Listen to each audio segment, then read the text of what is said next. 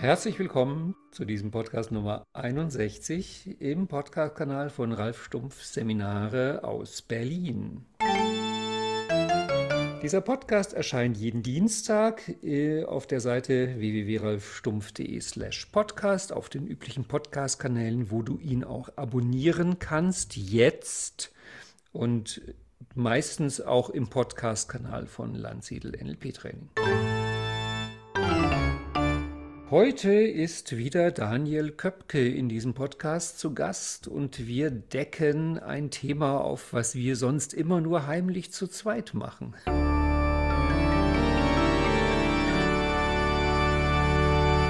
Hallo lieber Daniel. Hallo Ralf. Ja, heute machen wir mal in der Öffentlichkeit, was sonst immer unser kleines Geheimnis ist, nämlich Triaden. Das ist so eins der interessantesten und witzigsten Smalltalk-Gesprächsthemen, glaube ich, zwischen uns überhaupt. Ja, daran erkennt man die wirklichen Suchtel, ne? Ja. Genau. Also, damit alle uns folgen können, es geht um Psychografie. Mhm. Und es geht um dieses Spiel, wo wir unter anderem auch jetzt erforschen werden, warum das einen eigentlich so packt dass mhm. man die Welt in diese drei Ecken sortiert. Also mhm. die, äh, klar, die Grundsortierung ist Beziehungsbereich, Erkenntnisbereich, Handlungsbereich mit Beziehungstyp, Erkenntnistyp und Handlungstyp. Genau. Und dann fängt es halt an bei Dietmar Friedmann, dass er Themen zuordnet. Mhm. Irgendwie packt es einen dann und wir hatten schon so viele gute Gespräche darüber. Unbedingt. Also äh, das ist ja im Prinzip, glaube ich, ich weiß gar nicht, was zuerst da war, ähm, sozusagen die Einsortierung in die drei Bereiche oder die Einsortierung der drei Typen. Ich glaube, bei Dietmar Friedmann war historisch die drei, die Typologie, also die Psychografie ein bisschen älter.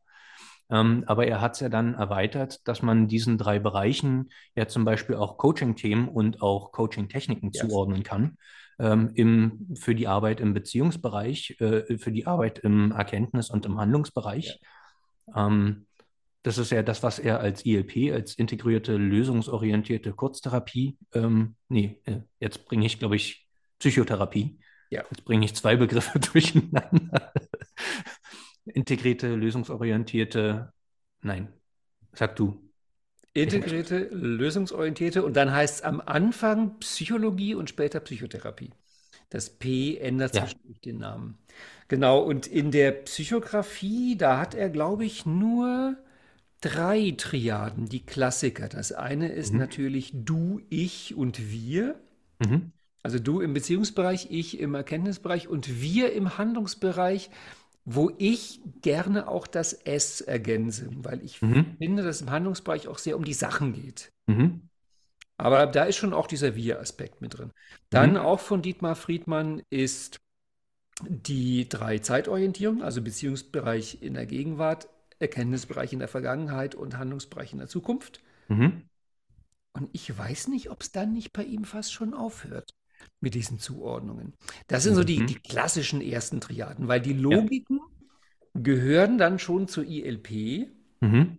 Aber natürlich, und damit können wir schon mal anfangen, gibt es jetzt eine Triade, also für die, die Dietmar Friedmann nicht so gut kennen. Dietmar Friedmann, äh, ich bin so froh, dass es ihn gab. Er ruhe in Frieden. Wir haben ihm sehr viel zu verdanken, aber er hatte eine kleine Eigenart, für die ich ihm manchmal noch krolle. Er hat bisweilen in seinem Buch zwei Ecken eines Dreiecks benannt und die dritte weggelassen. Mhm. Und eins, wo ich bis heute suche, ist, dass er sagt, im Erkenntnisbereich ist es die Vernunft, im Handlungsbereich ist es die Verantwortung. Ja, du kennst mich. Ich suche ja. seit, glaube ich, 20 Jahren das passende Wort für den Beziehungsbereich. Ja, wir hatten an der Stelle ja schon das Verspielte, wir hatten ja. an der Stelle schon das Vertrauen, aber ja. das sind halt alles so Triaden, die na, nur so 80 Prozent oder 90 Prozent einrasten. Ja. Ähm, und das ist schade, weil das ist, das macht, und ich glaube, da kommen wir auch schon ähm, an einen der Benefits, die es halt hat, in diesen Triaden zu denken, wenn man dann irgendwie so den dritten, das dritte hat, was wirklich genau passt. Es gibt ja. so ein herrliches Gefühl von Einrasten, so ein herrliches Gefühl von Ordnung, so ein herrliches Gefühl von Vollständigkeit. Ja. Irgendwie, ich habe jetzt alles irgendwie, zumindest in grober Näherung, einmal beschrieben. Ja. Es macht so eine, so ein, bei mir zumindest so ein Submodalitäten von so einer wunderschönen Symmetrie, ähm, dass man den Blick auf das Ganze komplett erfasst hat. Und, und, es ist ja auch sowas wie Psychografie-Gymnastik. Ich erinnere mich ja. neulich, ich, ich, du bist ja mal einer meiner ersten, dem ich dann was schicke, hm. wenn ich dazu was finde. Neulich beim Spaziergehen hm. kam ich an einem Kosmetikstudio vorbei, ja. Wo ich den Werbespruch fand und darüber begeistert war, außen schön, innen glücklich. Mhm. Und ich meine, mir geht es genauso wie mir. Man liest das und denkt sich, wow, ich weiß, welchen psychografischen Typ die meinen, weil ja. außen schön ist Beziehungsbereich, innen glücklich ist Erkenntnisbereich. Also geht bei mir sofort natürlich das Spiel los. Ich denke mir, okay, wie sagt das jetzt der Erkenntnistyp? Zum Beispiel mhm. innen schlau, außen erfolgreich. Mhm. Und dann äh, ist ja so ganz oft so, dass, du kennst das auch, der Dritte einem nicht so schnell einfallen mag. Mhm. Da geht es dann halt in die Community, die in dem Fall zum großen Teil aus dir besteht, weil ich da schon ganz oft erlebt habe, dass der, der, das, das fehlende dritte Element kommt dann von Daniel. Ich weiß es ehrlich gesagt selber nicht mehr. Weißt du es noch, was wir, was wir Nee, es war schwierig, aber ich glaube, der Handlungstyp wäre da am besten außen erfolgreich von anderen geliebt. Das ja, könnte ganz gut passen. Ja, ja. Mhm. Im Beziehungsbereich dreht sich ja auch diese Aktiv-Passiv-Dynamik oft ein ja. bisschen um oder generell die Logik äh, dreht sich oft ja. im Beziehungsbereich ein bisschen um. Das ähm, macht es manchmal ein bisschen schwierig, da wirklich das genau. passende Puzzlestück nochmal zu denken. Aber für mich ist es halt eine Grundübung in Menschenkenntnis. Mhm. Also mich reinzudenken in die anderen. Es macht natürlich auch was mit Rapport, mit Marketing. Also all das ist schon. Unbedingt. Ne? Wir hatten neulich eine, über die haben wir uns ein bisschen gestritten, die kann ich gleich mhm. aufdecken. Gerne. Ähm, ich weiß gar nicht mehr, wie war denn das erste? Das erste war, meinst du die Gedankenkraft? Genau, genau das war das. Wir hatten drei, die ich jetzt gerade verwechselt hatte. Ähm, mhm. ich habe in irgendeinem Text, du sagst wieder Gedankenkraft, ich hatte in irgendeinem Text das Wort Geisteskraft gelesen. Geisteskraft. Mhm. Und dachte mir, Geisteskraft, das ist ja, wenn die Energie des Erkenntnisbereichs, der Geist, mhm. so aufblüht, dass es in Kraft geht. Mhm. Und dann war ja meine Idee, wie sieht denn das jetzt aus im Handlungs- und im Beziehungsbereich? Für den Handlungsbereich mhm. habe ich dann die Ordnungsliebe ja. genommen und für den Beziehungsbereich die Menschenkenntnis, wo mhm. du Einspruch eingelegt hast. Und wir haben genau. diesen Streit bis heute nicht geklärt. Müssen wir auch nicht, weil ich habe recht, aber gebe dir gerne die Gelegenheit, deine Meinung hier darzustellen. Genau. Also was mich halt an der Ergänzung ein bisschen gestört hatte, war, dass ein kleiner Logikbruch aus meiner Sicht hm, ja. drin war, weil die Logik der Gedankenkraft ist ja, dass quasi aus dem Persönlichkeitsbereich des Erkenntnisbereichen ähm, der Handlungsbereich erwächst. Also dass ja. quasi aus dem Erkenntnisbereich sich die Kraft ergibt. Und bei der Ordnungsliebe gehe ich vielleicht noch mit. Also dass sozusagen aus der Ordnung ein Gefühl von Liebe entspringt. Wobei es eigentlich auch da eher so für mich umgedreht ist. Also dass sozusagen eine Ordnung aus der Liebe mhm. entsteht. Mhm. Und also definitiv aber bei der Menschenkenntnis geht das Spiel für mich nicht mehr auf, weil das halt aus dem Menschen heraus die Kenntnis kommt, oh, das wackelt für mich gewaltig. Mhm. Und deswegen hatte ich das ja zumindest ähm, für den Schritt vom Beziehungs- in den Erkenntnisbereich ergänzt mit der Liebeserklärung. Wo Weil für ich mich ja nicht mitgegangen bin, aber es ist völlig in Ordnung, dass wir manches andere sehen. Vor allem, wo ja. dieses Spiel die Worte so zu kombinieren, dass sie zwei psychografische Ecken verbinden, ja ohnehin auf dich und ich glaube auf Nicole zurückging. Das war mhm. ja das mit der Schwarmintelligenz. Das war, genau. glaube ich, das erste Mal, dass ihr eine Triade formuliert habt, die genau dieses Spiel hatten, dass immer zwei Ecken verbunden werden. Magst, magst du sie sagen? Genau, also äh, vielleicht noch drei Worte zu, für diejenigen, die Nicole halt nicht kennen. Die ist ja auch äh, ehemalige Teilnehmerin bei uns gewesen und halt auch sehr gute Freundin von mir ähm, mit der ich ja auch Triaden rauf und runter gewürfelt habe. Und ähm, da waren wir, ich glaube, das Wort kam von ihr, dass wir gesagt hatten, oh, lass uns doch mal die Schwarmintelligenz fragen. Mhm. Und haben uns dann sozusagen aber mal die Struktur dieses Wortes, also dieses ja wirklich schönen Wortes angeguckt und hatten uns überlegt, was sagt denn das eigentlich aus? Also das sagt ja aus, also eine Art von Illusion, dass eine Entwicklung in den jeweils nächsten Bereich mh, hm, natürlich mh, hm, irgendwie von alleine passiert. Mhm. Also dass aus dem Schwarm, aus der Beziehung, aus der Gemeinschaft ein, eine Intelligenz von alleine entsteht. Mhm. Da ist natürlich irgendwo ein Stück weit was dran,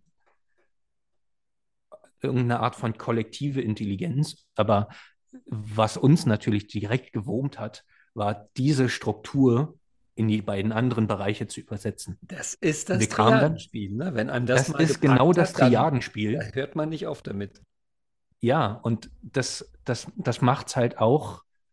Also ich kann ja die Ergänzung äh, der, der beiden anderen Punkte nochmal nennen, die wir da gemacht haben.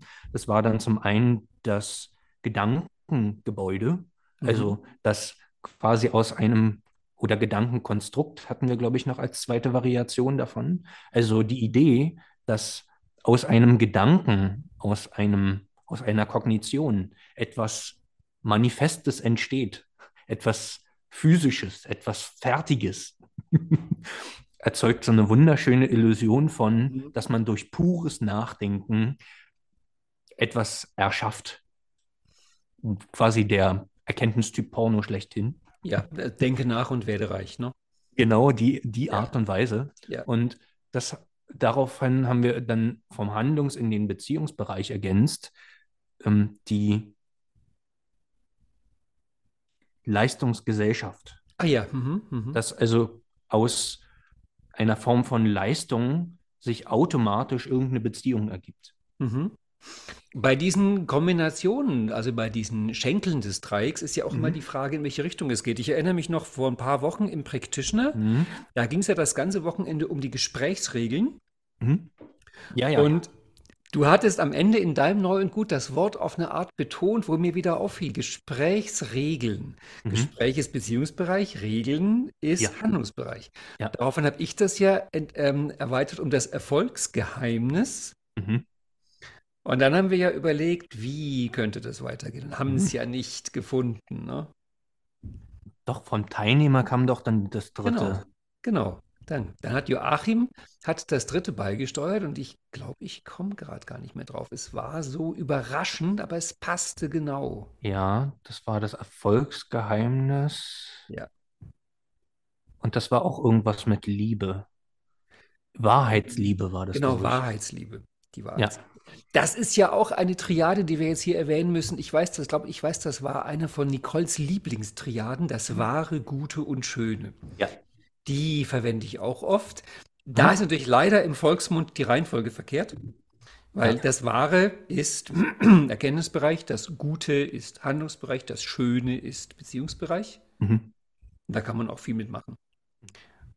Wobei natürlich, ich glaube, wir beide als Erkenntnistypen einen gewissen Überfokus auf die Reihenfolge haben, weil du natürlich auch, ähm, das hatte ich den Gedanken in, mein, in mein, einem meiner Webinare mal erwähnt, die Psychografie gewissermaßen rekursiv auf sich selber auch beziehen kannst und verschiedene Elemente der Psychografie, also wenn man sich das als ein Dreieck vorstellt mit zwei Verbindungslinien und einem Entwicklungsrichtungspfeil, ähm, dann kann man natürlich schon sagen, dass die Ecken des Dreiecks, also die Frage, welcher Bereich ist es denn jetzt wirklich, mhm. spricht von der Logik her am ersten der Erkenntnislogik.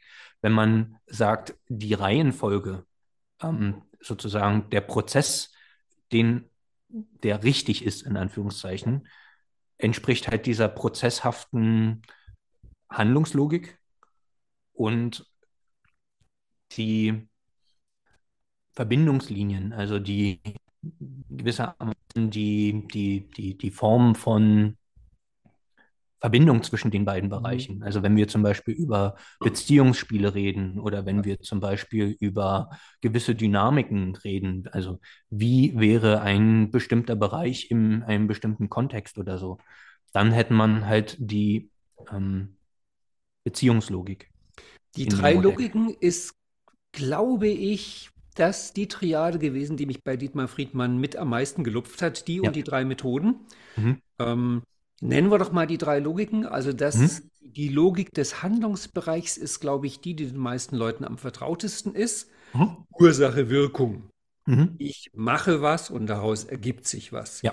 Also mein Merksatz ist der von Stefan Landsiedel im Landsiedel-Modeling. Wenn ich hm. ein Angebot mache, dann stößt das auf Erfolg. Ja. Das ist einfach Ursache, Wirkung. Mhm. Und ich glaube, auch noch halbwegs nachvollziehbar ist die Erkenntnislogik.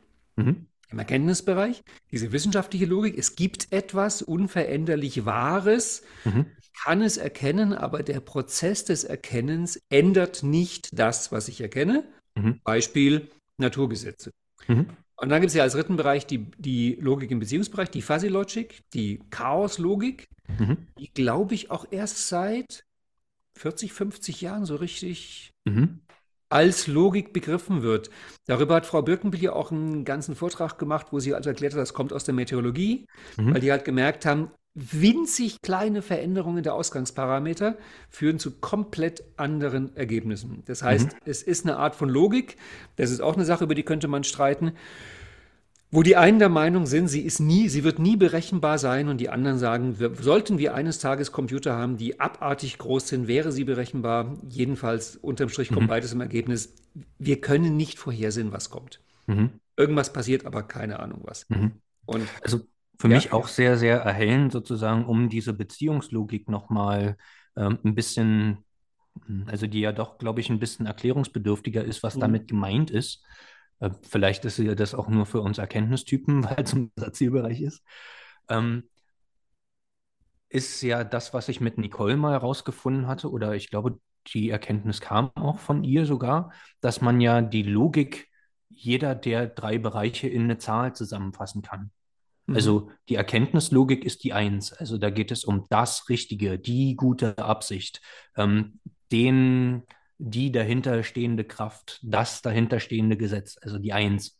Ähm, in der Beziehungslogik geht es immer um die zwei. Also da geht es nicht um das eine oder das andere, sondern das Verhältnis zwischen den beiden. Also wenn du zum Beispiel eine Hierarchie zwischen Menschen beschreibst und die Statussignale von einem Menschen, mhm. du kannst nicht einen einzigen Menschen angucken und sagen, was der für einen Status hat. Du kannst aber sagen, wenn zwei Menschen im selben Raum sind und sich irgendwie verhalten, kannst du halt sagen, wie viel Status hat er im Verhältnis zum anderen oder wie viel Status hat er im Verhältnis zum Raum. Ähm, das heißt, ähm, in Beziehungslogik geht es nie darum, ähm, wie ist eine Sache, sondern wie ist eine Beziehung zu einer Sache. Wie sind zwei, zwei, zwei Dinge räumlich, oft in Raummetaphern, ähm, zueinander angeordnet. Also und auch die Beziehung zu Menschen beschreiben wir ja typischerweise mit solchen Raummetaphern. Ähm, sowas wie, der stärkt mir den Rücken, der ist an meiner Seite, der steht mir im Weg. Ähm, das sind alles Metaphern, wo zwei Elemente miteinander ins Verhältnis besetzt, gesetzt werden, miteinander in Beziehung gesetzt werden. Und das ist eben diese Beziehungslogik. Und die, das dritte in dieser Reihe wäre halt die Handlungslogik. Da haben wir halt die Zahl 3 zugeordnet, weil erst ab drei Elementen kannst du eine Reihenfolge ähm, bestimmen. Du kannst halt sagen, erstens, zweitens, drittens oder erstens, drittens, zweitens oder erstens, nee, drittens, zweitens, erstens. Also du hast erst eine Möglichkeit, Reihenfolgen zu variieren mhm. ab drei Elementen. Und ähm, die bloße Benennung der Elemente führt oft auch nicht zum richtigen Ergebnis. Also so wie der ähm, Robert Dills ja auch mal meinte, bei einer Telefonnummer kommt es nicht nur auf die Ziffern an, sondern auch auf die Reihenfolge der Ziffern, was eben ähm, für mich eine schöne Beschreibung der Handlungslogik ähm, darstellt. Ja, ich glaube, ich gehe so halb mit. Mhm. Wo Aber wo ich ganz mit? mitgehe, ist ja mit den drei Logiken, das hattest du angedeutet, dass das gesamte Psychografiemodell atmet Erkenntnislogik. Ja. Und darum ist natürlich die Frage, welcher Typ bin ich oder gar welcher Typ bin ich wirklich, ist natürlich mhm. Erkenntnislogik ohne Ende. Und ich hatte mhm. mal mit einer ILP-Trainerin geredet, Handlungstyp ihres Zeichens, die zu mir mhm. meinte, ach, wissen Sie, irgendwann entscheidet man einfach, was man für ein Typ ist. Mhm. Und da dachte ich mir, es ist so genial. Ein Handlungstyp entscheidet das natürlich. Und ja. seitdem sagen wir auch immer, wenn, wenn dann irgendein Teilnehmer kommt und sagt, kann man nicht auch alle drei Typen sein, wo man sagt, ja, mhm. das nennt man Beziehungstyp. Mhm. Und genau genommen müsste man da ja sagen, ein Beziehungstyp ist, je nachdem, mit wem ich zusammen bin, bin ich ein anderer. Ja. Und was ich auch sehr gerne mache, ist, dass ich so eine ähm, Sprüche im Internet sammle, so eine Memes heißen die, glaube ich, Mhm. und die immer zuordne. Und für mich ist einer der schönsten Beziehungsbereichssprüche die Liebeserklärung, ich mag, wer ich bin, wenn ich mit dir bin. Mhm. Und das ist dieses, diese Beziehungslogik. Das heißt, du bist halt immer ein anderer und im Erkenntnisbereich Genau. du halt. Aber du bist halt sozusagen, also es, es spielt keine Rolle, wie du bist, also wie du wirklich bist, sondern wie du im Verhältnis zu jemand anderes Genau. bist. Wie du in Beziehung zu jemand anderes Ich kenne Beziehungstypen, zeigst. die beinahe schon gesagt haben, dass sie, wenn sie alleine sind, nicht existieren. Ja. Weil sie Wir hatten ja auch mal eine Teilnehmerin, die mal den Ausspruch geprägt hatte, äh, Beziehungstypen sind Quantenphänomene. Ja. Ähm, existieren Wenn nur, wenn keiner- man sie beobachtet. genau. Genau. Dann hast du ja, das fand, das ist ja auch eins unserer Spiele, was wir sehr gerne machen. Ähm, Mhm. Wir teilen ja auch beide die Freude an spirituellen Themen und dem Bezug Mhm. zum Christentum. Genau. Das hatten wir auch in einem Podcast mit Dagmar Ulm. Wir waren Mhm. uns da, glaube ich, mit Dagmar nicht ganz einig, wie wir Vater, Sohn und Heiliger Geist einsortieren, aber ich weiß, wir beide Mhm. waren uns da ziemlich einig, Mhm. weil, ähm, oder vielleicht erstmal die Religion zuordnen. Das finde ich ist auch einfacher. Christentum als Religion der Liebe, ganz klar Beziehungsbereich. Da Absolut. finde ich übrigens interessant. Ich hatte da ein Gespräch mit Dietmar Friedmann. Wir Mhm. waren uns beide einig, dass das Christentum die Religion der Liebe ist. Mhm. Daraus folgt für mich, na klar, dann war Jesus Beziehungstyp. Daraus Mhm. folgt für Dietmar Friedmann, na klar, dann war Jesus Handlungstyp. Ja. Weil halt die Frage ist, und das ist halt wirklich eine ungeklärte Frage, wenn ich, also nehmen wir an, du bist Jesus und du gründest eine Religion, Mhm. ist es naheliegender, dass du eine Religion in deinem Persönlichkeitsbereich gründest oder im Entwicklungsbereich? Mhm. Ich würde sagen im Persönlichkeitsbereich. Also ich hätte ja beinahe gesagt, guck dir die Bilder von Jesus an, der Mhm. sieht aus wie ein Beziehungstyp. Mhm. Und dann ergibt sich ähm, in meiner Welt dann Gott Vater als Handlungsbereich und Heiliger Geist als Erkenntnisbereich. Mhm. Aber ich glaube, Dagmar sah es anders. Mhm. Trotzdem ist Äh, es ja, auch sehr spannend. Ich, ich weiß es auch nicht mehr, wie, wie, wie Dagmar es gesehen hatte. Ich weiß auch nur noch, dass es anders war. Also ihre Erklärung wusste ich halt auch nicht mehr. Ähm, aber für mich ist halt die logischste Erklärung, Gott Vater ist halt als Schöpfer und als ja, ähm, oberster Richter äh, der Inbegriff des Handlungsbereichs für mich. Äh, äh, Gott Sohn ist halt äh, derjenige, der zur, zu den Menschen gesandt wurde, um die Beziehung zu Gott wiederherzustellen.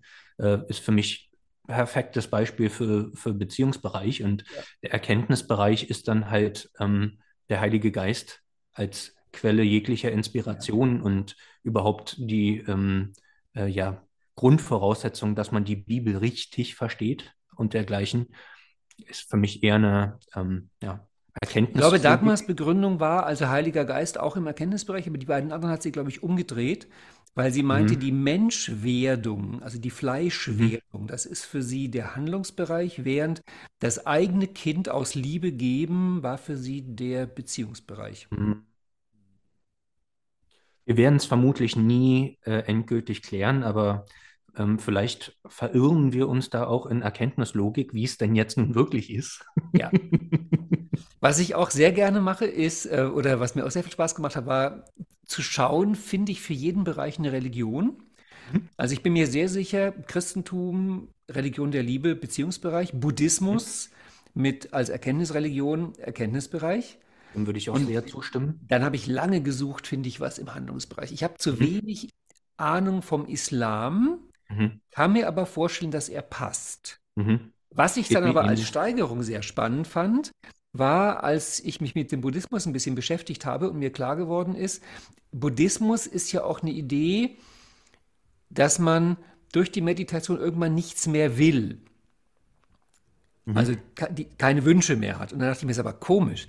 Das heißt, Ja. die Erkenntnisreligion versucht ihren Entwicklungsbereich irgendwie wegzumachen.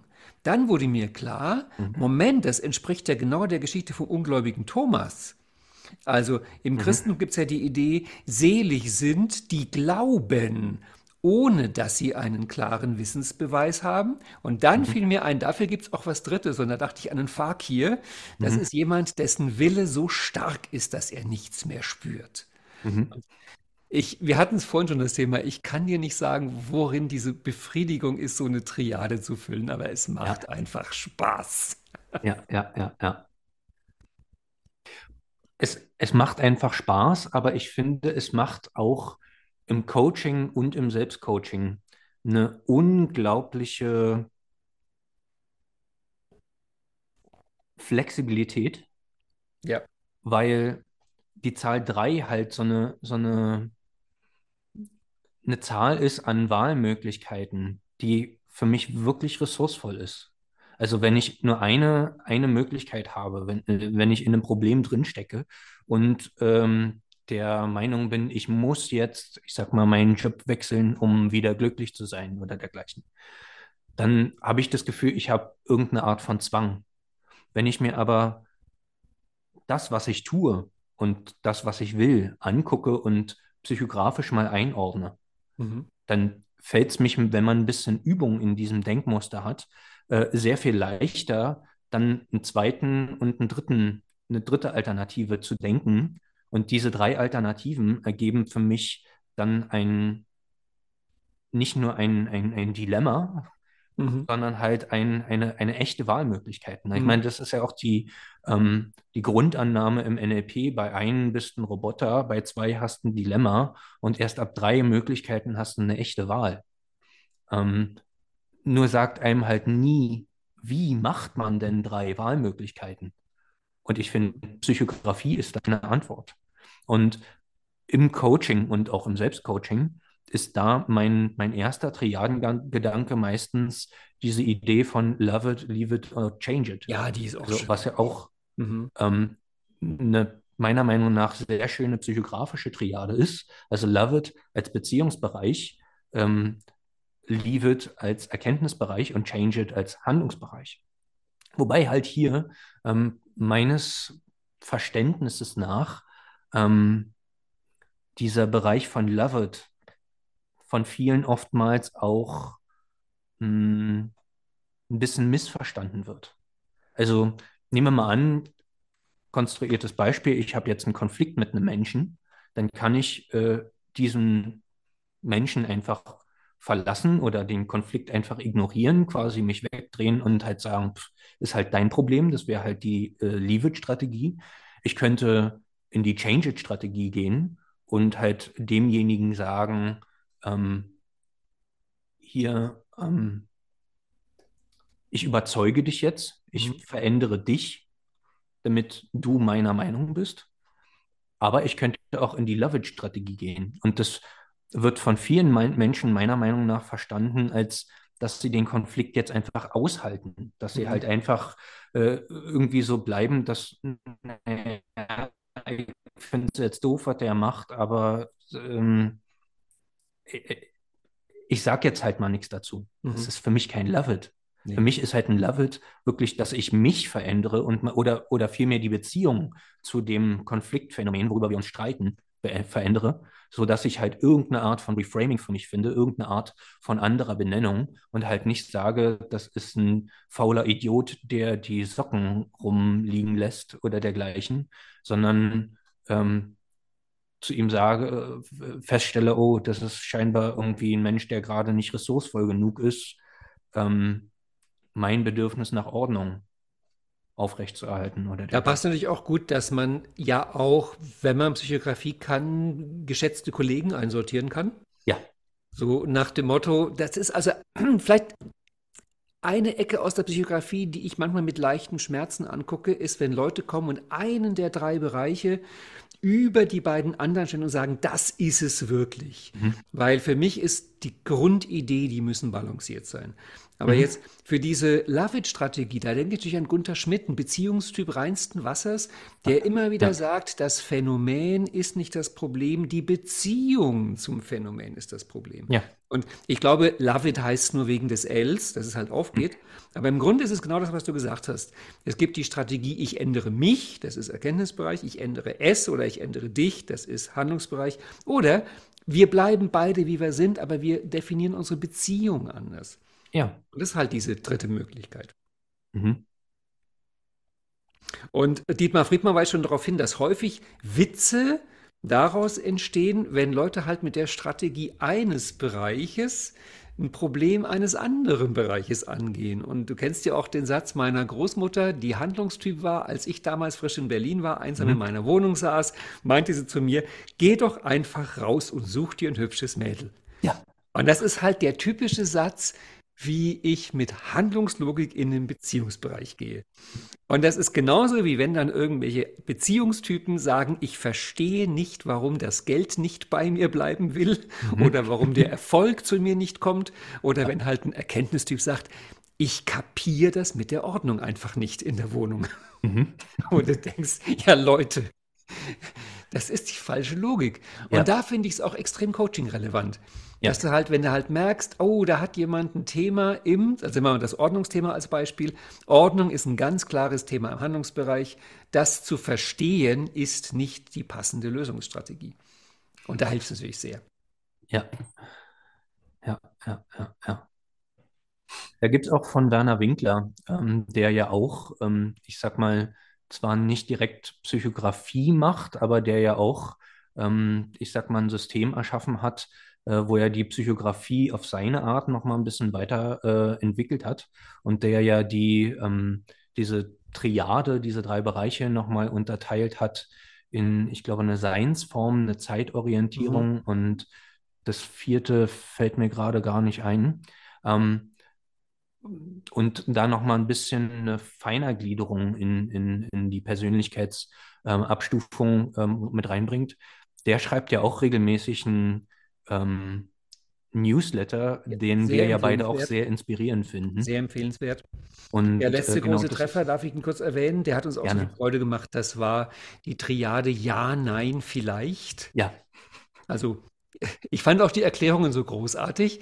Der mhm. Beziehungstyp sagt Ja, um die Beziehung nicht zu gefährden. Mhm. Der Erkenntnistyp sagt vielleicht, weil er muss noch drüber nachdenken. Und der Handlungstyp sagt nein, denn sonst würde sein Zeitplan zusammenbrechen. Ja. Ich fand die Begründung so großartig. Und ja. da merke ich wirklich, also gerade bei so einer Triade, wo ich merke, ups, ich fühle mich ein bisschen erkannt, mhm. dass auch Werner Winkler schreibt, probier doch mal das Wort deines Entwicklungsbereichs. Mhm. Und dann bringt er ja auch Erklärungen. Also, wenn du Beziehungstyp bist, sag nicht sofort ja, sag vielleicht und denk einen Augenblick mhm. drüber nach. Wenn du Handlungstyp bist, sag doch auch mal Ja und lass dich auf die Beziehung ein. Und wenn mhm. du Erkenntnistyp bist, dann sag nicht vielleicht, sondern sag ganz klar Nein und plötzlich wirst du Gelegenheit haben, Kraft zu entwickeln. Ja. Also ich finde das so großartig, diese Triade. Ja. Und gerade diese einfachen Triaden sind es natürlich. Ne? Ja. ja, nein, vielleicht. Ja. Ich glaube, also ich die, auf die wir am stolzesten sein müssten, ist Nein, doch, oh. Ja. Willst du es nochmal erklären? Warum welcher Bereich? Naja, das Nein ist natürlich ganz klar der Handlungsbereich, der sich abgrenzt. Das mhm. Doch ist dann die Beziehung äh, und das Oh ist die Erkenntnis, die dann daraus folgt. Ich glaube, die ist spontan in einem Podcast entstanden bei uns, die Triade. Ja, ja. genau. Ja, ja, ich bin ja mit äh, Werner Winkler jetzt auch seit ein paar Tagen in, ähm, in Korrespondenz und schreibe äh, so ein paar paar Ideen mit ihm hin und her.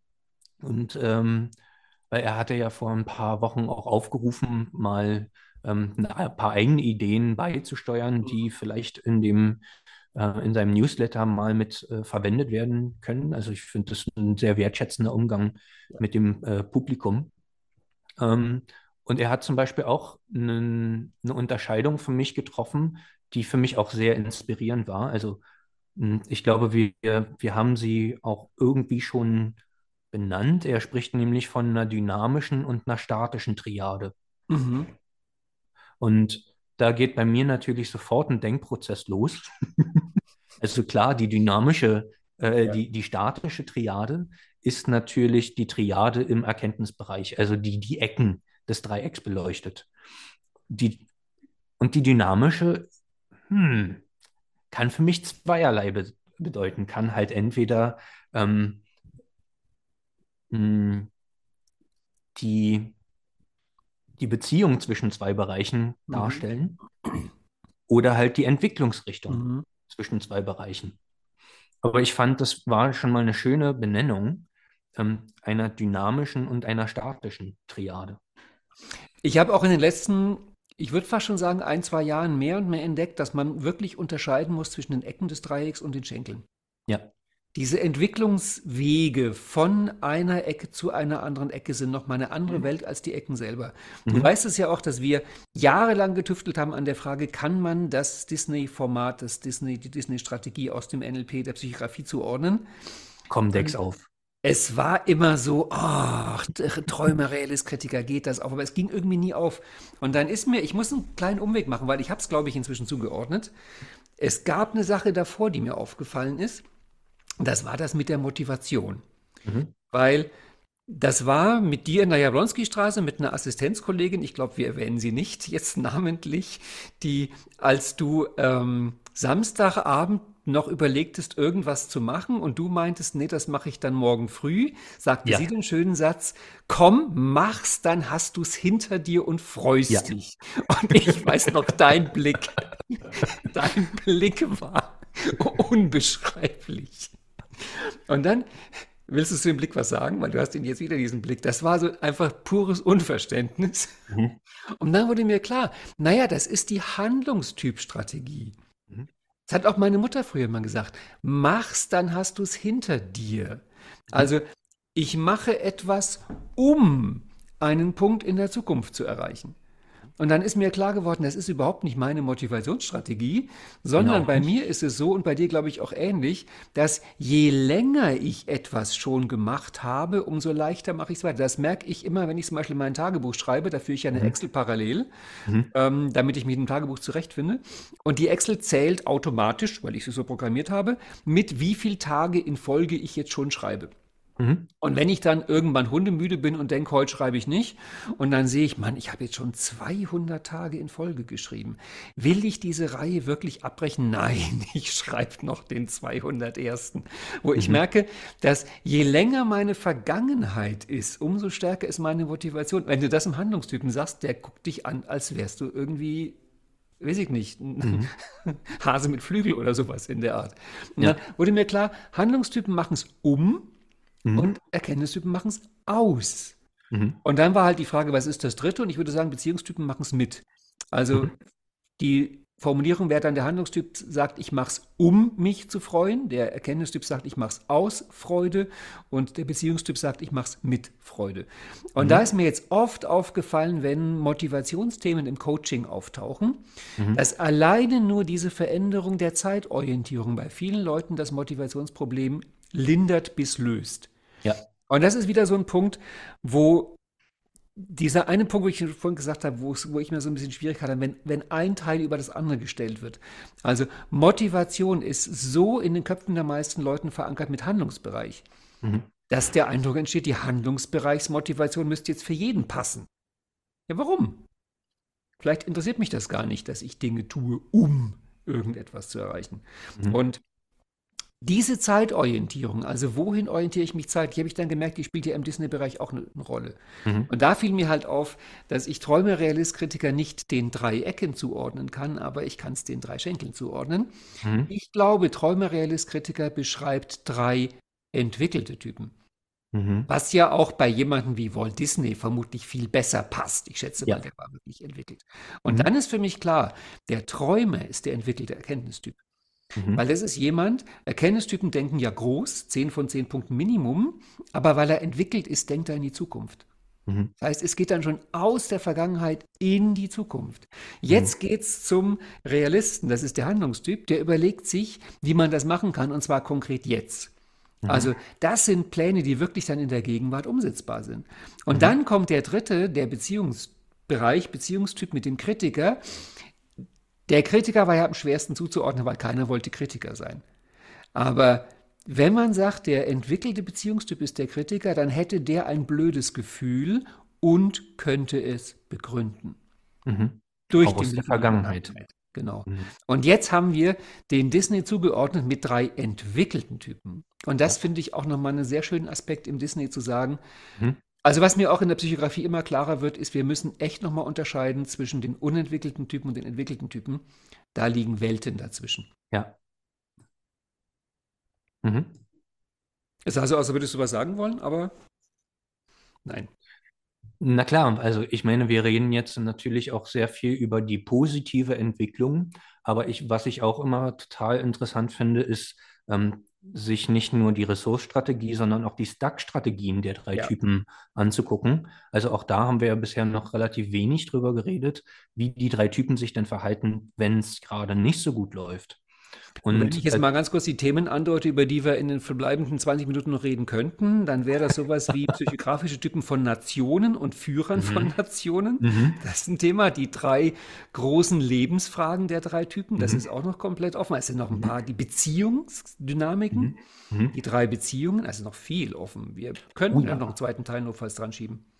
Unbedingt. Aber ähm, um bei meinen Gedanken von gerade mal zu bleiben, ich finde ein großes und für mich auch sehr, sehr, ähm, ja, teilweise schmerzhaft Erkenntnis ähm, fokussiertes Triaden-Ding war ja die, die drei Beziehungsspiele der drei Typen. Ja. ja. Also, dass halt ähm, das Grundmuster der Beziehungsspiele ja immer das ist, dass halt vereinfacht gesagt, man sich rückwärts entwickelt. Darf ich da mal einen Einschub machen für die, die da nicht so tief drin sind? Mhm. Weil wir uns da auf eine Sache von Dietmar Friedmann beziehen, die, glaube ich, nicht so sehr bekannt ist. Beziehungsspiele hat ja Eric Byrne formuliert in Games People Play, also Spiele der Erwachsenen. Ich fand es unfassbar kompliziert, weil er so viele Spiele beschreibt. Mhm. Und dann kam Dietmar Friedmann und meinte, ist ganz einfach, es gibt im Grunde nur drei Beziehungsspiele. Nämlich das mhm. vom Erkenntnistyp, vom Handlungstyp und vom Beziehungstypen. Ähm, jeder Typ lädt im Grunde nur zum eigenen Spiel ein, kann aber bei jedem Spiel mitspielen. Und mhm. diese Sortierung, es gibt nur drei Grundmuster von Beziehungsspielen, hat für mhm. mich dieses Konzept aufgeräumt und nutzbar gemacht. Und jetzt gerne ja. wieder du. Ja, und zwar ist es halt das ähm, Beziehungsspiel des, ich fange mal beim Erkenntnistypen an, weil mir das leider schmerzlich am besten bekannt ist, ist halt das Opferspiel. Und das Opferspiel funktioniert halt so, dass ich den Entwicklungsbereich, den Handlungsbereich überspringe und ressourcearm in den Beziehungsbereich gehe. Ja. Das bedeutet, ähm, im konkreten Fall in aller Regel, dass ich die Verantwortung an jemand anderen abgebe und halt äh, jegliche Form von Eigenbeteiligung leugne und mich als Opfer fühle, weil der andere jetzt meine großartige, brillante Idee kaputt gemacht hat, nicht ordentlich umgesetzt hat. Ähm, äh, da bin ich schon so lange Kunde bei diesem Laden und ähm, jetzt werde ich so mies behandelt. Also das ist der Klassiker von einem Beziehungsspiel, äh, Opferbeziehungsspiel ähm, von einem Erkenntnistypen im Stuck State. Ähm, vom Handlungstypen wäre es das in der Originalbeschreibung von Dietmar Friedmann das Verfolgerspiel, wobei wir da ja ähm, ein, ein ähm, für mich sehr viel bessere, begreifbarere ähm, Bezeichnung gefunden haben. Ich glaube, bei Eric Byrne hieß es dann der. Nee, da muss ich einhaken. Das hatte ich auch lange gedacht, dass es von Eric Byrne ist, aber diese drei Dramarollen ja. im Dramadreieck, die sind nicht von Eric Byrne. Sondern? Ich habe den Namen mal vergessen, von wem die wirklich sind. Ja. Und das dritte, was im deutschen Verfolgerspiele genannt wird, ist im Original der Prosecutor. Genau. Und das ist eigentlich besser mit Ankläger, Staatsanwalt mhm. übersetzt. Also mhm. ich finde, Anklägerspiele sind besser, eine bessere Übersetzung als Verfolgerspiele. Ja.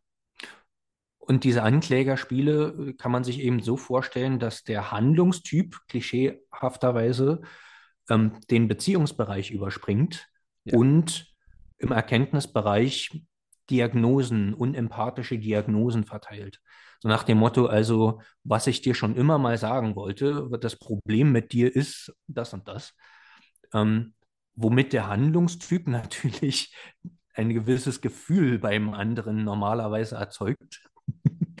Auf ja. die Art halt, ähm, ja, so eine Art Pseudo-Fake-Beziehung erzeugt, ähnlich wie halt auch der Erkenntnistyp mit seinem Opferspiel so eine Art Pseudo-Fake-Beziehung Grund, Das Grundmuster ist ja immer, dass man den Entwicklungsbereich delegiert und den Zielbereich faked. Ja. Und sie, die Triade komplett ist dann halt der Beziehungstyp mit dem Retterspiel. Ähm, das heißt, hier mh, hm, leugnet oder schiebt der, der, der Beziehungstyp äh, die Erkenntnis und das Denken an, an jemand anderen ab. Ähm, Gibt es eine schöne Formulierung von, Autor habe ich vergessen, ähm, der meinte mal, operatives Denken ersetzt geistige Windstille. Die oper operative Hektik ersetzt geistige mhm. Windstille. So. Ähm, das ist eben das Opferspiel, äh, das, das, das Beziehungsspiel des Beziehungstypen. Und es gibt meiner Beobachtung nach in zwei Varianten. Nämlich einmal, dass der Beziehungstyp jemand anderen retten will, dass er also ähm, unter Missachtung der eigenen Grenzen und der, der eigenen Identität einfach versucht, ähm, aus so einer chaotischen Haltung heraus mhm. ähm, jemanden zu retten, der vielleicht gar nicht gerettet werden will oder muss. oder dass er eben sich selbst inszeniert als armes, schwaches, kleines Ding, das selber gern gerettet werden möchte. Mhm. Ich habe übrigens mal nebenbei nachgeschlagen, es ist von Stephen Karpman. Mhm. Transaktionsanalyse. Okay. Das sind die drei Ideen. Ja. Das ist, also diese Beziehungsspiele in der Erklärung von Dietmar Friedmann ist so das Maß an Selbsterkenntnis, wo viele hinterher sagen, so viel hätte ich gar nicht gewollt. Mhm. Da wäre ein bisschen weniger auch ausreichend mhm. gewesen. Auch, auch hier gibt es von, von Werner Winkler ein paar schöne ähm, Worte, die, äh, die die drei Bereiche und die drei ressourcearmen Bereiche mhm. auch beschreiben. Ähm, das sind äh, das Kraftlos, als mhm. eine Verneinung des Handlungsbereiches, das Lieblos Verneinung des Beziehungsbereiches und das Hilflos als Verneinung, Verneinung des Erkenntnisbereichs. Beim dritten hätte ich jetzt ein Problem. Hilflos als Verneinung des Erkenntnisbereichs? Naja, ich finde schon, dass das Hilflos beschreibt zumindest sehr gut das Retterspiel des Beziehungstypen. Mhm. Also Kraft ist ganz klar Handlungsbereich, Liebe ist Beziehungsbereich, aber Hilfe würde ich jetzt erstmal nicht in Erkenntnisbereich einsortieren. Mhm. Naja, Hilfe, also hilflos im Sinne von fehlendes Selbst. Also im Sinne von, ich brauche jemand anderes, der mich in meine Kraft bringt. Ah, ja gut, dann würde ich es verstehen. Im Sinne von ohnmächtig. Ja, ja. Okay. Dann, ja. Oder auch eine schöne Triade von ihm, die Naivität als quasi ressourcearmer Beziehungsbereich, die mhm. Übervorsicht als ressourcearmer Erkenntnisbereich und der Übermut als ressourcearmer Handlungsbereich. Übermut ist ein schönes Wort an dieser ja. Stelle. Ja. Irgendwann, du weißt das schon, werde ich vielleicht dann doch das Modell auf vier erweitern. Ich drücke mich seit einem Jahr davor, mhm. um da mal kurz in die Historie zu gehen. Soweit ich das weiß, jedenfalls steht es in der Wikipedia, hat Dietmar Friedmann ja ganz am Anfang mit vier Typen experimentiert. Mhm. Also er mhm. hatte Erkenntnistyp, Handlungstyp, Beziehungstyp 1 und Beziehungstyp 2. Mhm. Und wie ich vor ein paar Jahren das Modell der vier Archetypen entdeckt habe, mhm. mit ähm, Magier, Krieger, Liebenden und große Mutter, Mhm. War sehr schnell klar, der Magier entspricht dem Erkenntnistypen, der Krieger entspricht dem Handlungstypen, die Liebenden entsprechen dem Beziehungstypen, so wie er von Dietmar Friedmann meistens beschrieben wird. Und dann war die große Mutter noch da. Mhm. Also auch ein weiblicher Archetyp. Dann fiel mir auf, hm, ist ja auch komisch. Mit Erkenntnistyp und Handlungstyp haben wir zwei Ausprägungen der männlichen Energie.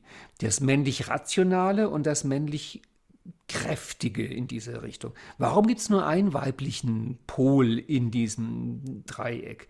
Und als ich dann halt gelesen habe, dass Dietmar Friedmann am Anfang vier Typen hatte, habe ich so das Gefühl, es könnte irgendwann, obwohl ich auch sehr das Köpsche, Köpsch, Köpkesche Diktum von drei ist die richtige Anzahl von Komplexität, ich schätze das sehr, habe ich das Gefühl, irgendwann könnte es wieder Richtung diese vier Typen gehen. Mhm. Wir kommen dann halt in die Probleme mit der Entwicklungslinie. Mhm. Aber ich merke auch, zum Beispiel jetzt bei Vergangenheit, Gegenwart, Zukunft, es fehlt noch zyklisch oder zeitlos. Mhm. Also es gibt häufig noch was Viertes, was man gerne zuordnen würde. Auch mhm. Dietmar Friedmann, ich hatte mit ihm mal ein Gespräch bei den drei Grundenergien, das weißt du ja auch, sowas wie Wahrheit, Ordnung und Liebe. Mhm. irgendwie fehlt das Spirituelle. Wo Dietmar Friedmann zu mir meinte, ja, das nimmt er beim Erkenntnistypen mit rein, wo ich der Meinung bin, nee, eine, eine mentale Erkenntnis im Sinne von Wissenschaft ist eine völlig andere Erkenntnis als eine spirituelle Erkenntnis. Mhm. Also es kommt immer wieder vor, dass man sich irgendwie etwas entdeckt. Mhm. Da fehlt noch was Viertes. Und darum kann ich mir denken, dass wir da irgendwann landen werden. Und das gesamte NLP und die Psychografie neu schreiben werden müssen, weil dann braucht auch das Disney-Format plötzlich eine vierte Position. Ja, aber letztendlich für mich ist halt die Lösung, dass halt alles im Grunde genommen nur Modelle sind und alle Modelle irgendwo ja eine Vorannahme treffen. Ähm, wie viele Bereiche gibt es denn? Ja, und jetzt du kannst du halt in die Beziehungslogik und bringst alles durcheinander. Nein. ich erkläre dir jetzt, wie es wirklich ist. weißt du, Daniel, das Problem mit dir ist. Mhm. ähm, ich glaube, und da hatten wir ja auch schon, ähm, also da zitierst du ja auch sehr häufig diesen Satz von Kurt Gödel, du kannst die Welt nur entweder vollständig oder widerspruchsfrei beschreiben. Und ich glaube, da kommen wir halt in eine ganz eigenartige Paradoxie, wenn wir vom versuchen, verschiedene Modelle übereinander zu legen. Mhm. Weil ähm, du kannst zwei verschiedene Modelle, also vor allen Dingen, wenn es halt ähm, trinäre also, oder triadische Modelle und binäre Modelle mhm. ähm, sind, kannst du vielleicht Schnittmengen definieren, du kannst Überlappungen definieren. Ich glaube aber nicht, dass du ähm, zwei sehr unterschiedliche Modelle, ähm, wenn du die übereinander legst, dass du alles vollständig, komplett kongruent und in sich schlüssig ähm, abbilden kannst. Jeder Jedes Erkenntnistyp träumt von der Weltformel.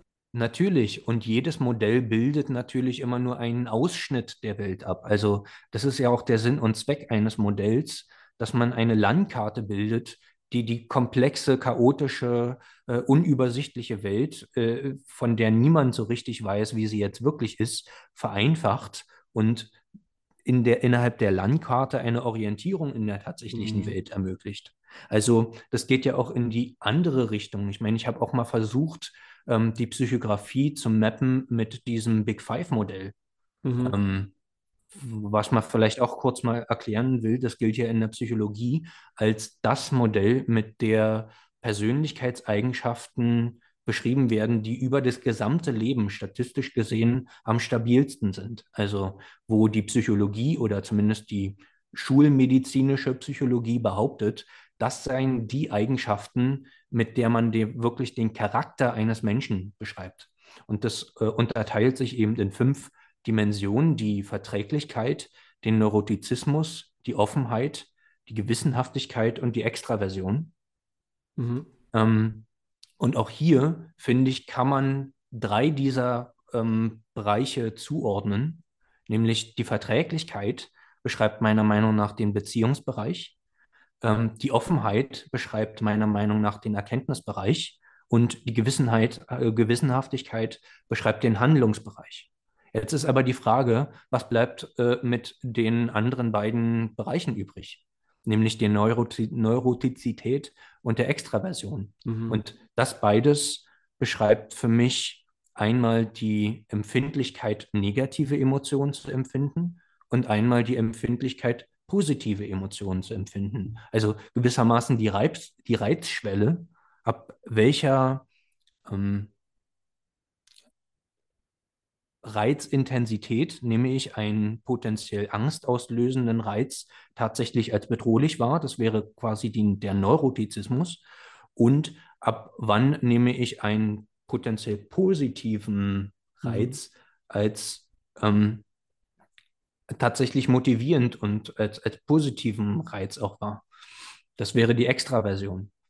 Ähm, und so funktioniert eben diese Übereinanderlagerung von einem dreieinigen Modell und einem äh, fünfeinigen Modell, also einem triadischen und einem pentonischen, mhm. pentatonischen, wie auch immer, äh, Modell, nur durch so einen Schummeltrick, dass man eigentlich nochmal zwei Bereiche auslässt oder anders beschreibt oder dergleichen. aber auch das ist für mich noch nicht widerspruchsfrei. Das, da ich glaube, am Ende bräuchten wir ein Modell mit 10 Milliarden Typen. Ja. Und dann kann jeder sein eigener Typ sein. Wo wir ja. sowieso auf dem Weg dahin sind.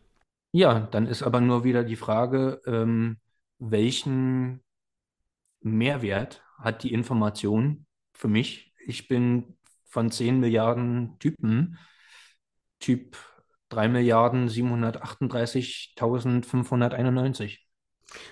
Wenn du in Beziehungslogik denkst, gibt dir das ein wunderschönes Gefühl. Wenn du in Erkenntnislogik das wieder alles einfach haben willst, macht es dich nervös. Aber das ja, ist ja ohnehin ich... immer der Weg. Es gibt immer den Weg der Modellvereinfachung und mhm. der Komplexerwerdung und Vereinfachung komplexer Werdung. Genau. Ich sage immer das Gleiche an der Stelle. Der, der Charme dieser Modelle, logische Ebenen, Psychografie, Spiral Dynamics und wie sie alle heißen, ist, diese Modelle bringen mich auf Ideen. Ja. Auf diese Ideen käme ich nicht ohne diese Modelle. Ich genau. höre halt plötzlich sowas wie, ähm, so ich denke dauernd über, den, über die Ordnung in der Wohnung nach und es bringt mir nichts. Aber also, Ralf, da bist du jetzt doch total in Handlungslogik. Es geht doch nicht darum, was das Modell macht. Ja, aber guck mal, das ist ja auch so schön, dass man berühmte Zitate an, zu, einordnet. Ne? Also der, ja. der Marx, die Philosophen haben die Welt nur verschieden erklärt. Es geht darum, sie zu verändern. Ja. Wo du merkst, boah, der geht jetzt aber voll von Erkenntnis in Handlungsbereich. Oder ja. dieser schöne Buchtitel, wenn du dich selbst liebst, ist es egal, wen du heiratest. Der stimmt. Wo dann, wo dann der Erkenntnisbereich über den Beziehungsbereich genommen wird. Und bei diesen Sätzen liebe ich es, sie einfach umzudrehen. Dann kommt raus, wenn du heiratest, ist es egal, ob du dich liebst. Und also die, die, der Schritt zurück ist großartig. Ich habe noch kein Sprichwort gefunden, was gegen die Entwicklungsrichtung geht. Also diese Sprichworte gehen immer im Uhrzeigersinn in diesem Modell entlang. Und darum glaube ich, ist ja ohnehin meine, also diese drei Bereiche sind ja uralt. Äh, Herz, Hirn und Hand, Liebe, Ordnung, Wahrheit, das wahre, Gute und Schöne und so weiter und so fort. Aber diese Entwicklungslinie, das ist der Knaller, den Dietmar Friedmann dazu getan hat. Ja. Wobei, wie gesagt, ich möchte hier an der Stelle betonen, vielleicht ist es auch nur für uns Erkenntnistypen der Knaller. Naja, ich würde jetzt als guter Erkenntnistyp sagen, der sich in den Handlungsbereich entwickelt, das Tolle an der Entwicklungslinie ist, sie funktioniert. Ja. Sie hilft mir, Leuten Tipps zu geben. Und ja. sie funktioniert sogar bei Beziehungstypen. Mhm. Also denen zu sagen, nimm dir mal ein bisschen Zeit für dich. Mhm. Das ist ja auch so eine Sache, die Psychografie wirklich hilft. Dass die Leute plötzlich verstehen, ich, oder ich denke an mich, wie ich damit angefangen habe, dass etwas, was man sich oft nicht eingestehen wollte. Also für mhm. mich ist wirklich der Klassiker Beziehungstypen, wenn man denen sagt, wie geht's denn dir, wenn du dich einfach mhm. mit einem Buch alleine auf dem Sofa setzt? Mhm. Und die fangen dann oft so an zu strahlen. Und wenn man denen nicht sagen würde, du, ich verschreibe dir das jetzt mal quasi aus der Psychografie, mhm. das stärkt deinen Entwicklungsbereich. Bitte dreimal täglich auf nüchternen Magen ein Buch auf dem Sofa. Und plötzlich kommt halt die Erlaubnis aus dem Modell. Ja. Weil denen dann klar wird, ach so, ich muss mich auch mal mhm. im Moment wichtiger nehmen als die anderen. Mhm. Oder dem, dem Erkenntnistyp zu sagen, also ich weiß das inzwischen auch, dass wenn ich in meinem Erkenntnistyp stuck bin, Bewegung, Bewegung, Bewegung. Das holt mich da raus. Den ja. Tipp darfst du keinem Handlungstypen geben. Mhm. Das ist natürlich kom komplett das Gegenteil von dem, was die brauchen. Mhm. Das ist wieder diese Idee, es gibt keinen Tipp, der immer und für jeden das Richtige ist. Typspezifisches ja. Arbeiten. Also Dietmar Friedmann schreibt ja in seinem ersten Buch über die Psychografie, das finde ich einen ganz großartigen Satz. Die Psychografie bringt einem bei, dass es Menschen gibt, die einem ähnlicher sind, als man es geahnt hat, und dass es Leute gibt, die einem verschiedener sind, als man sich mhm. jemals vorgestellt hätte. Ja. Und das ist, finde ich, eine ganz tolle Beschreibung davon. Dass ja. man innerhalb der Typen erstaunliche Ähnlichkeiten hat mhm. und dass andere Typen eine andere Welt sind. Mhm. Ja, absolut. Und ich finde auch immer wieder erstaunlich, wie sehr man mit, mit diesem Modell auf, auf Ideen kommt, auf, auf die man ohne das nicht gekommen sind. Also ich meine, ich hatte ja gestern zum Beispiel auch ein Coaching mit, äh, mit einem Klienten, der war halt Beziehungstyp und der hat halt äh, so ein bisschen Schwierigkeiten gehabt, Frauen anzusprechen und versucht es seit Jahren schon und versucht sich als, äh, Beziehungstyp kraftvoll quasi zu überwinden. Mhm. So, und wir waren dann halt im Park und ich meinte dann hier ähm, die Dame da und er hat halt mit sich gehadert und gezögert und wollte nicht. Und mm, na, ich zu ihm gesagt, naja, pass auf, wir drehen jetzt hier den Spieß einfach mal um. Ich biete dir jetzt mal eine Story an, mit der du diese Frau da ansprechen kannst. Du gehst einfach da zu ihr hin und sagst, hey, ich ähm, wollte einfach nur hier meinem Kumpel mal zeigen, wie leicht es ist, Frauen anzusprechen. Das heißt, ich habe gewissermaßen unsere Positionen vertauscht mhm. und habe ihm einen Positionenwechsel äh, angeboten. Er ist jetzt mal der Flirt-Trainer und äh, er darf sozusagen mich äh, als seinen Klienten zeichnen. Damit habe ich ihm einen Positionswechsel angeboten und das war die Ressource, dass er tun konnte, was er seit vier Jahren nicht hingekriegt hat. Und äh, das ist eine Idee, auf die wäre ich, glaube ich, ohne Psychografie wäre ich nicht gekommen. Was haben wir jetzt alles nicht besprochen? Jetzt haben wir nicht besprochen die drei Beziehungen. Ja.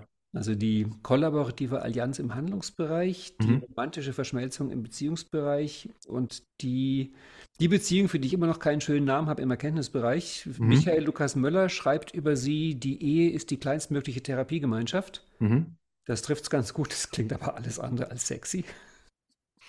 Dann fand ich auch eine schöne Triade, die mit Dagmar in einem Podcast rauskam, mhm. wo mir auffiel, ich rede im Coaching immer von Thema, sie spricht von Auftrag. Wo mhm. ich dann mhm. immer zu Dagmar meinte, ich möchte mir von meinem Klienten keinen Auftrag geben lassen. Und sie meinte, sie mag das gerne. Mhm. Dann fiel uns beiden ein, Gunter Schmidt redet von Anliegen und fertig mhm. war die Triade. Mhm. Das sind immer so herrliche Sachen.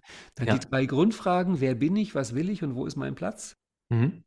Und ich weiß, es gibt eine Triade, da suchen wir beide noch das dritte. Vielleicht können wir mit der aufhören. Das sind die, ich weiß, wenn ich das Wort bringe, wirst du gleich wieder protestieren. Ich sage es trotzdem, die Fehler in den drei Bereichen. Mhm. Du hast mich ja darauf hingewiesen, dass Fehler deiner Meinung nach das eigentlich nur im Erkenntnisbereich benennt. Mhm. Äh, da ist mir mal aufgefallen, dass die Bewertung von Appetenz- und Aversionswerten typabhängig im Persönlichkeits- und Entwicklungsbereich verschieden ist.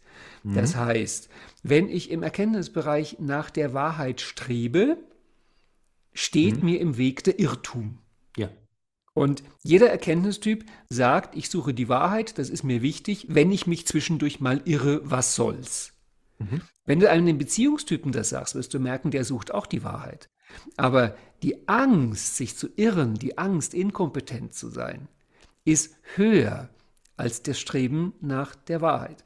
Dann mhm. fiel mir auf, naja, ich als Erkenntnistyp suche natürlich den Erfolg. Was steht mir im Weg? Das Scheitern. Jeder Handlungstyp sagt, scheitern, pa, hinfallen, aufstehen, Krone richten, weitergehen. Ich mhm. merke, die Angst vor Scheitern ist bei mir aber tendenziell höher als, die, die, als der Wunsch nach Erfolg. Das heißt, die Werte, Erfolg und Misserfolg sind umgedreht. Und Jetzt ist halt die Frage, wie ist das entsprechende Pärchen im Beziehungsbereich? Es ist wieder der Beziehungsbereich, wo ich das Ganze vermisse. Also ich würde sagen, in jedem der drei Bereiche gibt es das, was ich anstrebe. Das wäre im Erkenntnisbereich die Wahrheit. Mhm. Es gäbe der quasi unerwünschte Fehler, das ist der Irrtum. Und der absichtlich genutzte Fehler, das wäre in dem Fall der Zweifel. Mhm. Im Handlungsbereich ist das, was ich will, der Erfolg. Mhm. Das Unerwünschte ist das Scheitern. Mhm. Das Erwünschte ist das Experiment. Mhm. Und mir fehlen diese drei Worte im Beziehungsbereich. Das macht mich wuschig. also, ja. Mhm. Das Erwünschte ist vermutlich die Verschmelzung. Wir verstehen uns. Ich verstehe dich, du verstehst mich, ich kann mhm. einfühlen. Aber da suche ich noch so ein bisschen die. Hast du viel Erkenntnislogik mit drin?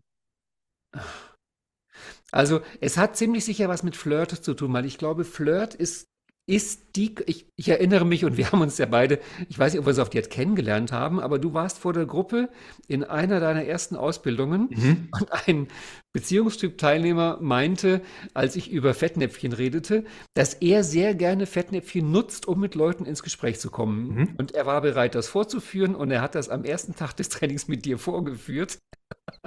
Darf ich es erzählen, ja. die Geschichte? Ja. Und ihr saß vor der Gruppe und er meinte zu dir, wie heißt du denn? Und dann meintest du Daniel. Dann meinte er, ach, der trollige Daniel. Und mhm. dir ist das Gesicht entglitten. Und irgendwie hat er es aber geschafft, das dann so witzig zu bringen, dass es ein gutes Gespräch gab. Ja. Und das ist so eine Beziehungstypstrategie. Der mhm. Flirt, dieses absichtlich ins Fettnäpfchen, absichtlich missverstehen. Ja, so dieses, diese diese, diese Balance zu finden von, ich mache jetzt eine kleine Grenzüberschreitung und zeige aber, dass ich die Grenzüberschreitung auch wahrgenommen habe und entschuldige mich und sei es nonverbal irgendwie für diese mhm. Grenzüberschreitung.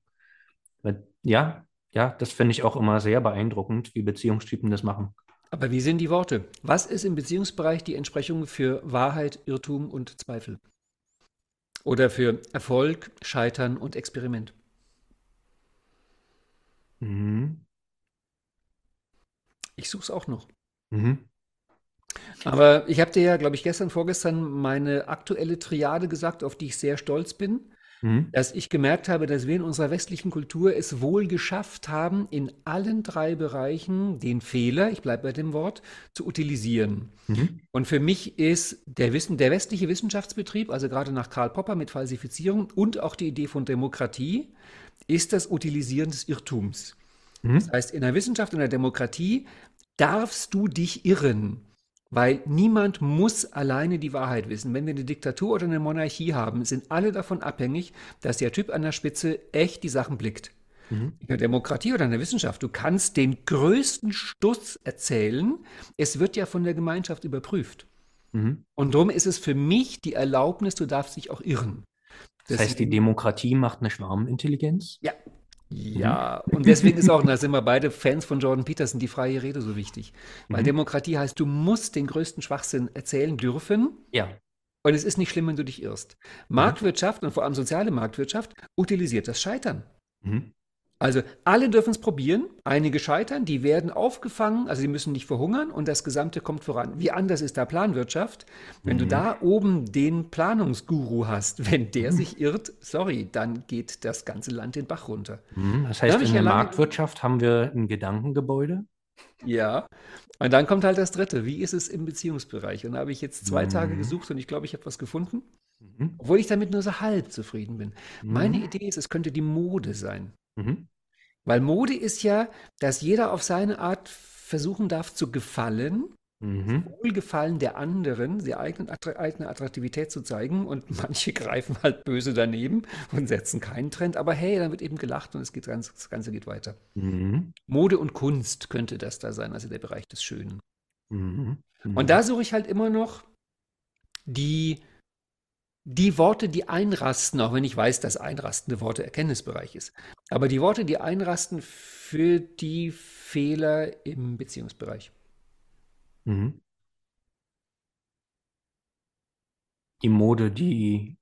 Ablehnung die, könnte eine Idee sein. Ja, ja. Muss auf jeden Fall irgendeine Art von Leistungsgesellschaft geben. Ach, und so viele Triaden haben wir jetzt nicht erwähnt. Nee, man hätte auch vielleicht noch einordnen können, den Gerber mit Fachkraft, Unternehmer, Manager. Ähm, äh, eine schöne Triade von der Birkenbiel ist ja auch äh, drei Qualitäten, die eine Führungskraft sagen muss. Und ja. Jeder, jeder Mensch, der, eine, äh, der ein Leben führt, ist eine Führungskraft. Er muss nämlich sagen können, ich weiß das nicht, ich habe Mist gebaut und ich brauche Hilfe. Ja. Dann, was ich auch sehr liebe, ist von Eric Rees aus Lean Company, Bauen, Messen, Lernen. Ja. Das sind auch die drei Bereiche. Auch sehr schön von Kant ist äh, die, die vier Grundfragen der Philosophie. Ja. Was können wir wissen? Was sollen wir tun? Was dürfen wir hoffen? Und als zentrale Frage in all drei Bereichen, was ist der Mensch? Wir könnten fast eine psychografische Podcast-Reihe beginnen, mhm. wo man immer in eine Triade reingeht. Aber ich glaube, so ein bisschen haben wir die anderen angesteckt. Mhm dass sie ab jetzt, also ich merke für mich, es geht eigentlich immer dann, beginnt der Triadenautomatismus, wenn ich irgendwo merke, ah, das sind zwei Bereiche. Mhm. Und dann ist immer die Suche, was ist das dritte? Was komplettiert die Triade? Genau, also es sind zwei Bereiche oder ich habe ein Wort, das auf eine elegante oder eine Formulierung, die auf eine elegante Art und Weise zwei Bereiche. Ja, das meine ich ja. Also wo ich auch merke, da werden zwei Bereiche benannt und jetzt mhm. frage ich mich, wie ist dann, wie komplettiere ich das Ganze? Da werden auf eine elegante Art und Weise zwei Bereiche in Beziehung gesetzt. Genau. Womit wir wieder in der Beziehungslogik sind. Ja. Da wird auf eine funktionale Art werden zwei Sachen verbunden. Ein effektiver Prozess beschrieben. Ja, genau, weil es wahr ist. Genau. Daniel, war mir ein Vergnügen. Mir auch. Wir werden wahrscheinlich vom Publikum gezwungen werden, dass wir nochmal eine Fortsetzung machen mit den nächsten 100 Triaden. Ja. Dazu. Die Welt wird nie triadenfrei werden. Mhm. Okay, dann Gut. danke ich dir. Ja. Und wir hören uns demnächst wieder. Bis ja. Dahin. Bis dahin. Tschüss. Tschüss.